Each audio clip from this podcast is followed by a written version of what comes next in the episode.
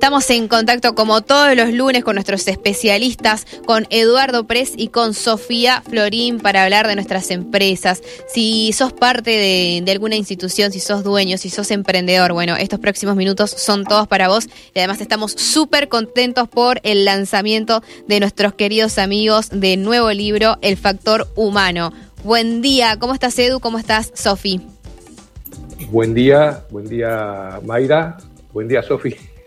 Buen día a todos. ¿Cómo están? ¿Cómo arrancaron la semana? Bien, ¿cómo les va a ustedes? Bueno, contentos con la victoria de Argentina. Eh, hay mucho para, para hablar, pero bueno, también los oyentes nos llevan a, poder seguir charlando un poquito de lo que fue el, partido y además, bueno, no, nos gusta tomarnos estos minutos. Estamos muy contentos por los de ustedes. ¿Cómo fue el lanzamiento de la semana pasada del libro? Eh, hermoso. bueno, le, estoy robando palabras a Sofía, ella habla de esa manera, pero no, fue eh, muy linda experiencia, la verdad que eh, vino gente a pesar de los pronósticos, este, que nadie se mueve, que el online, que la gente está, bueno, pero tuvimos una buena presencia, razonable, este, y fue muy, eh, te diría, por un lado fue emocional, fue una experiencia emocional interesante. Este, fue muy dinámica, muy ágil. Eh, la conductora, conductora, la coordinadora Mariana Brizzi estuvo brillante. Este, Sofía también. Este, y bueno, este, casi, qué sé yo, yo por mi parte muy contento, realmente muy entusiasmado. Este, y, y, tiene, está teniendo muy buena repercusión en algunos medios el libro. Este, ya nos ha llamado gente, le está solicitado, en fin, en eso estamos. La verdad que hablo por mí, mm, pero voy a hablar en plural, muy, muy contentos, la verdad, muy contentos, entusiasmados. Eh, fue un logro, este, uno toma conciencia. Eh, nosotros escribimos, en lo personal, yo hace muchos años que escribo, pero este, parece fácil, pero la verdad que es fruto de trabajo, ¿no? Uno toma conciencia de que eh, trabajamos mucho para este libro. Eh, sí, no, sé eh, cómo, por ahí Sofi te va a hablar cómo lo vivió ella, ¿no? Este, Sí, básicamente coincido con vos, la verdad es que fue muy, muy emocionante porque después de tanto tiempo y aparte, bueno, eh, ustedes formaron también parte de esto porque fueron eh, notas que, hicimos para Sitio Andino, así que fue hermoso. Y bueno, pudimos eh, dar a conocer un poco más de lo que se trata el libro. Y así que bueno, muy, muy lindo. Bueno. y, fuimos, y, perdón, y fuimos acompañados este, por gente querida. Y eso, este, por lo menos, creo, creo que para nosotros también fue importante ver no solamente eh, los intereses profesionales, sino ya que hablamos del factor humano, ¿no? Somos personas y nos emociona y nos conmueve que gente querida para nosotros estuviera al lado nuestro en un momento importante para nosotros. Seguro. Em, para hacer un resumen, eh, para aquel oyente quizás que por primera vez nos está escuchando, está escuchando Radio Andina, este programa EPA es por acá, bueno, y, y, esta columna tan especial, ¿cómo le resumimos el libro? Eh, ¿Cómo se lo podemos explicar? Para resumir, Sofía, ¿eh? yo soy muy demasiado franelero para resumir. Dale, Sofía. bueno, a ver, nosotros lo que hablamos en el libro es sobre empresas, sobre liderazgo, ¿sí? Y sobre todo de comunicación, que para nosotros es un factor clave para el buen funcionamiento de las empresas. Lo que nosotros buscamos con el libro es generar bienestar organizacional, ¿sí? Es mejorar los vínculos, mejorar la comunicación, y damos eh, algunos tips y la verdad es que es un libro que es tiene una, una, lectura muy fácil, ¿sí? Eh, si bien, eh, como decimos con, con Edu, no, es que es un libro fácil, pero se, se puede leer sencillo, es sencillo de leer y... No son, no, son temas fáciles. Son temas no son temas fáciles, pero tampoco es un manual de esos pesadísimos que, uff, no, no, no, es mucho más ligero, así que bueno, más o menos de eso trata. De todos modos, eh, estamos también subiendo videos en YouTube, en nuestras redes, para que bueno, poder dar a conocer un poco más sobre, sobre las temáticas que, que abordamos en ese libro. Aparte todas son notas, con disparadores, lo hace muy entretenido para nosotros.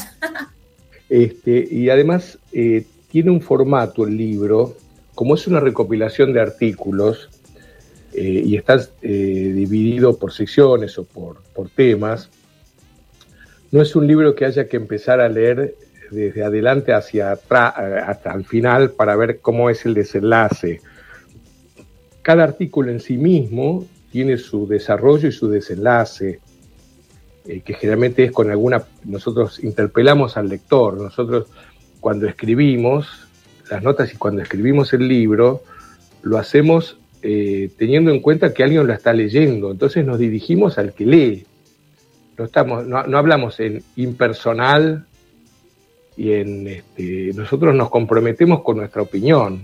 Nosotros creemos, para nosotros es así, nosotros sugerimos, ¿no? Y eso, este, de alguna manera, también es un resumen, una especie de resumen del libro en cuanto a que nosotros, el libro se llama El factor humano y nos dirigimos a la gente, y lo que nosotros mostramos es que también somos gente. ¿no? Incluso en algunos artículos hay alguna experiencia personal, eh, vivencial, que yo, yo en un artículo cuento una, un viaje con viñeta, por ejemplo, ¿no? Este, que, sirve como disparador para después meternos en los temas de empresa, este, como, como hicimos en la nota de ayer. No sé, Mayra, si, te parece. Después vemos, este, eh, nosotros hemos anunciado que, que vamos a enviar, creo, no, no, la verdad que no estoy muy al tanto de cómo van los arreglos eso, pero vamos a enviar este, un, ejemplar eh, firmado por los autores para que sea sorteado entre los oyentes este, así que eh, ya, ya en Mendoza van a tener noticias del libro propiamente dicho. Y hablando de, las notas y de los disparadores que usamos, eh, en estos días este, se publicó una noticia muy interesante desde cierto punto de vista, eh, para aquellos a los cuales, o para los que consideramos que la educación es un factor sumamente importante eh, y la evolución de la sociedad también, es una noticia que por ahí pasa desapercibida, que prácticamente a partir del año 2023, o sea, en marzo del 2023, ya falta poco, en el nuevo ciclo lectivo, prácticamente habrán desaparecido los colegios no mixtos. Los colegios que son exclusivamente de varones o exclusivamente de mujeres.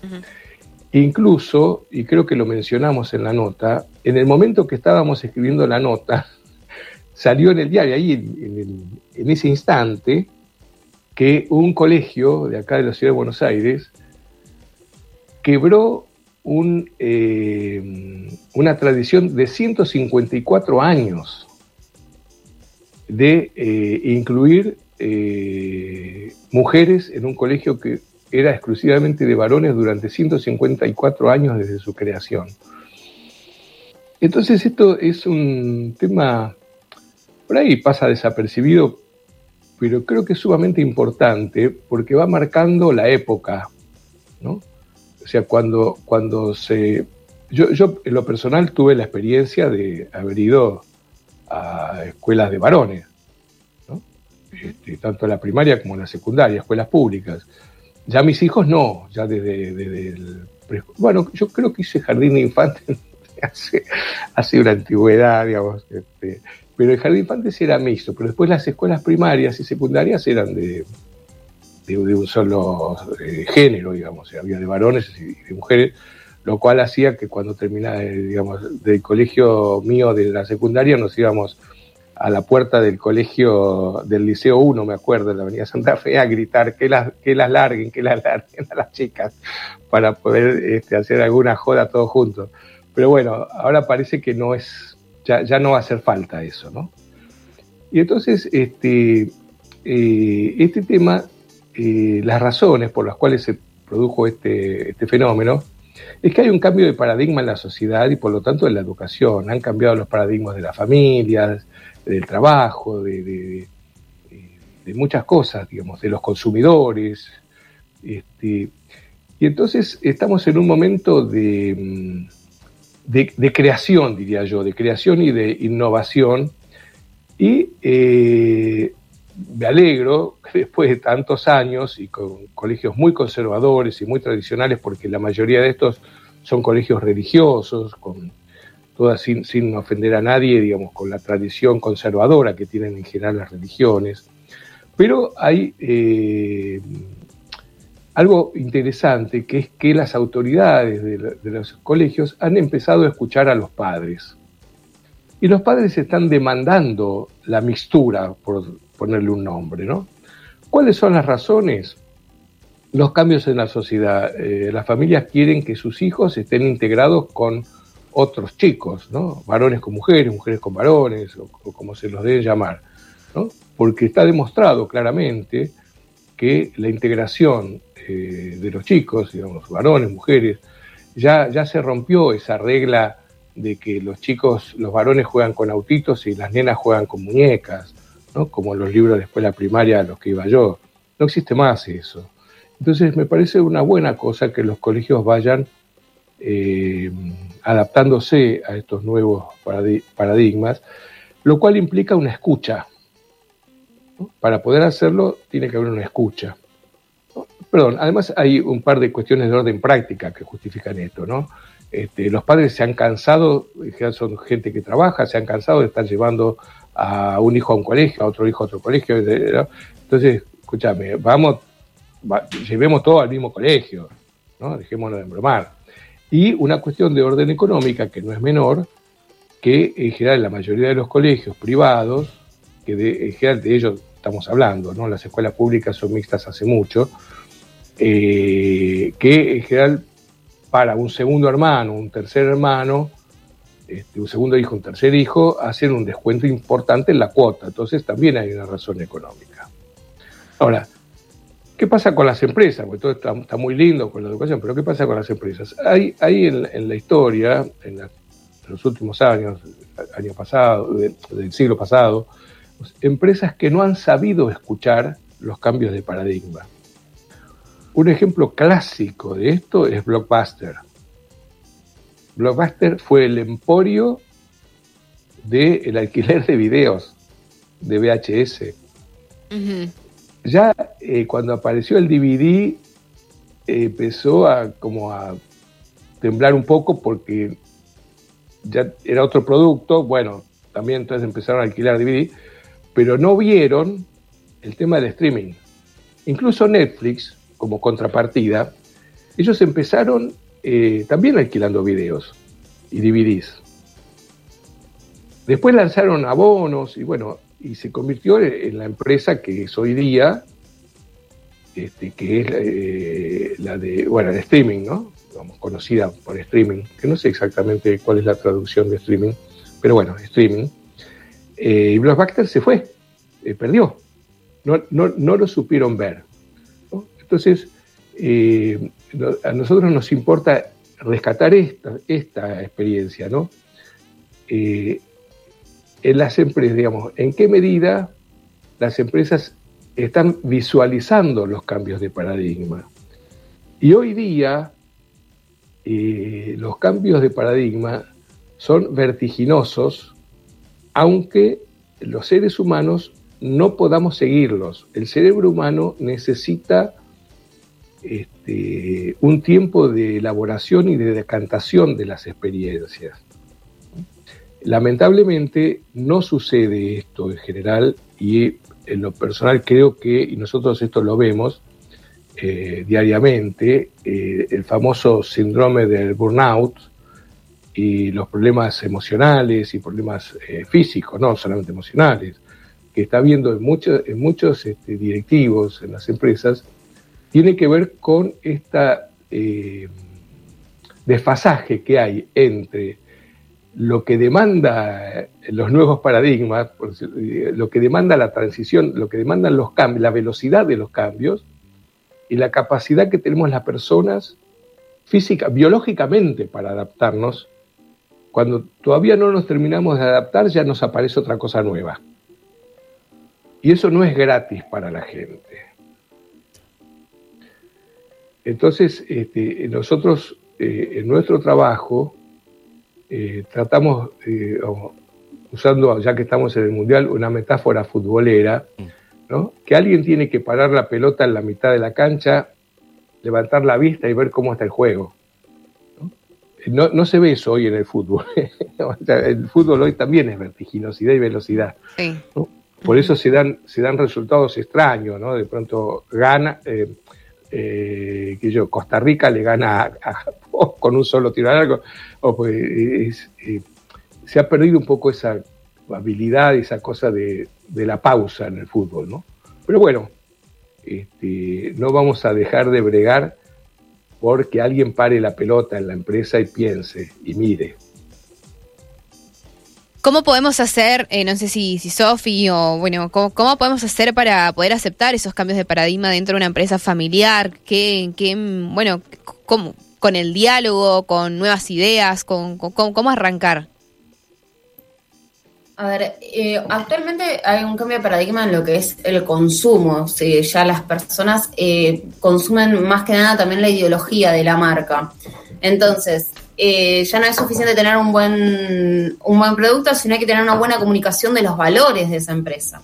Y como decís vos, en las empresas familiares, por ahí, cuando se, ve el cambio de paradigma y no se ve una actualización en la empresa, es, corre el riesgo de que quede desactualizada. Entonces, es muy importante, como decimos, la comunicación, ¿sí? Y también estar abiertos. ¿Por qué? Porque a veces eh, las cuestiones vinculares eh, tienen también emociones de por medio. Entonces, alguien viene con una idea y como yo tengo eh, creencias sobre esa persona negativas, por ejemplo, desestimo lo que está diciendo. Pero por ahí lo que está diciendo es un foco de innovación importantísimo. Entonces, para nosotros es importante que se den los espacios en los que todos puedan colaborar y todos puedan dar nuevas ideas, porque hay algo que nunca se sabe dónde puede salir la idea innovadora. Entonces, eh, para nosotros promover estos espacios y que haya estos em, espacios en las empresas genera bienestar y genera también em, nuevas formas de ver los problemas de antes. Y por ahí eh, hay sectores en la empresa que están más familiarizados con el nuevo paradigma y está buenísimo poder aprender de ellos, ¿sí? Y que los que por ahí vienen de otro paradigma puedan irse actualizando de a poco y que no sea un cambio radical de un día para el otro, porque también, como dijo Edu, hay que ir adaptándose a las nuevas cosas, no, hay tan, no es tan fácil. Así que bueno, nosotros aconsejamos eso, que haya espacios, que haya diálogo, ¿sí? Y que, bueno, eh, poder ir pensando también las creencias que uno tiene para con los nuevos paradigmas. Eh, también eh, complementando y agregando a lo que dice Sofía, creo que vale la pena aclarar que hoy día cuando se piensa en innovación y en cambio en general se piensa en algo tecnológico. Y hay que tener cuidado con esto porque la tecnología no es todo y te cuento una cosa es actual, ¿eh? Sí. exactamente en este momento. En las últimas dos semanas hemos recibido consultas y nosotros no elegimos quién nos llama, la gente nos llama, este, de distintos rubros, dos, tres empresas de distintos rubros, eh, preocupados, el, dueño ¿no? nos llama preocupados porque en su área eh, tecnológica y de innovación tecnológica, algunas empresas tienen eh, su departamento de investigación y desarrollo, que son todos técnicos, hay un descuido absoluto de eh, justamente lo que llamamos el factor humano. ¿no?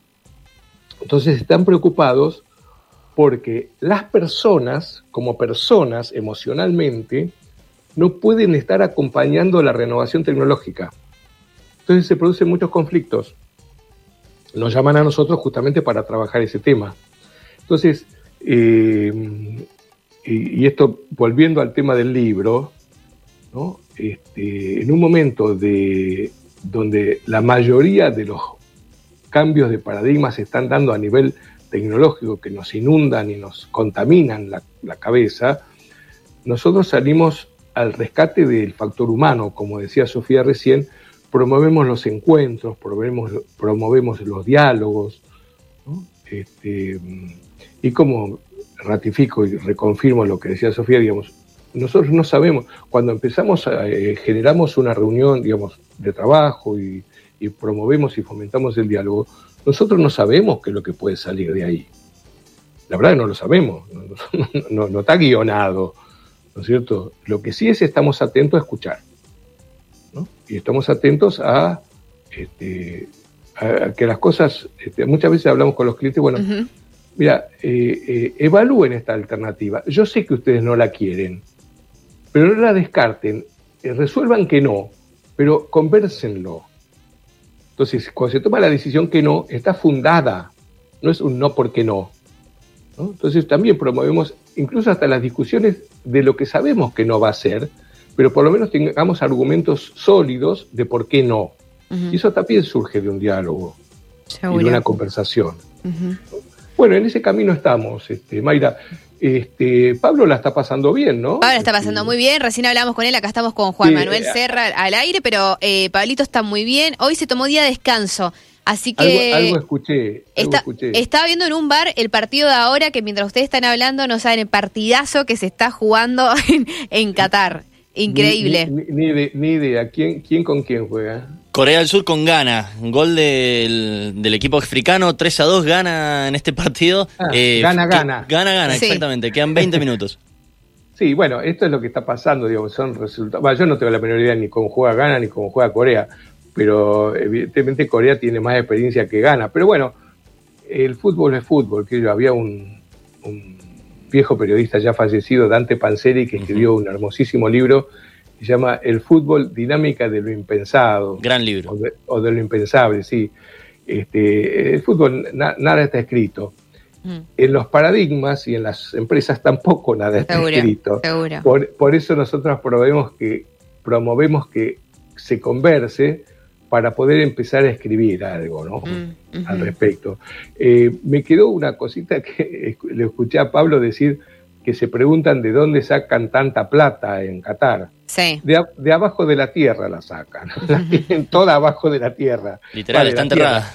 Eh, sí, sí, eh, y ahí nomás, en la superficie, ellos con un escarbadiente pinchan en la arena y sale petróleo. Sí, sí, sí. Este, lo, lo la tienen fácil.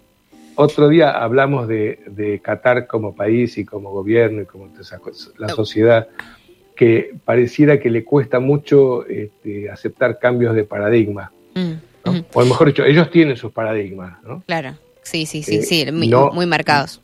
Muy marcados y quizás eh, no fácil de acordar con ellos, pero bueno, son los paradigmas que tienen.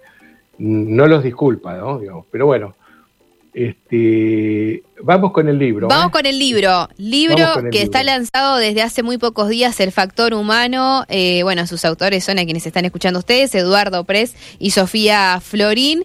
Y nosotros tenemos un ejemplar para que los oyentes vayan participando durante toda esta semana. Y el próximo viernes vamos a decir quién es el ganador o la ganadora. Eh, la vía de comunicación es nuestro WhatsApp, así que ahí nos tienen que mandar nombre, apellido y los últimos tres números del DNI que ya mismo se están anotando, te digo, Edu. Bueno, eh, parafraseando a alguien que, en la radio, no sé, o en la televisión decían, este, cada día el libro es mejor. lo, voy viendo y realmente, este, eh, esto no, lo hablamos con Sofía, pero no sé si coincide. Yo lo, tengo acá en casa, lo miro, así que cada vez me gusta más el libro. Este, estoy más contento de que lo hayamos hecho y que lo tengamos y creo que realmente es un, muy buen libro para la gente. Está escrito para la gente y creo, este, por ahí no queda bien que el autor lo diga, ¿no? Pero realmente creo que es un lindo libro, es un buen libro, eh, es un libro eh, que, agrega valor. Yo creo que le, agrega valor al empresario, al directivo, a, todos los que gerencian personas, a la gente. ¿no? Porque cuando hablamos de comunicación, la comunicación se da en la casa, se da en el colectivo, se da con los amigos, se da en la empresa. Edu, gracias, gracias Sofi, vamos a estar en contacto ahí, así que nosotros vamos haciendo un, listadito, después se los pasamos a ustedes y a través de la aplicación que siempre utilizamos, hacemos después todo, todo este sorteo. Bueno, muchas gracias Mayra, como siempre muy, muy atenta y muy generosa con tus palabras. No, por favor, gracias Eduardo, gracias Sofía. Muchas gracias, tengan una gran semana. Gracias, igualmente para ustedes. Igualmente. Chau, chau. Chau, chau, Edu. Chau, Sofía. Nos vemos. Muchas gracias.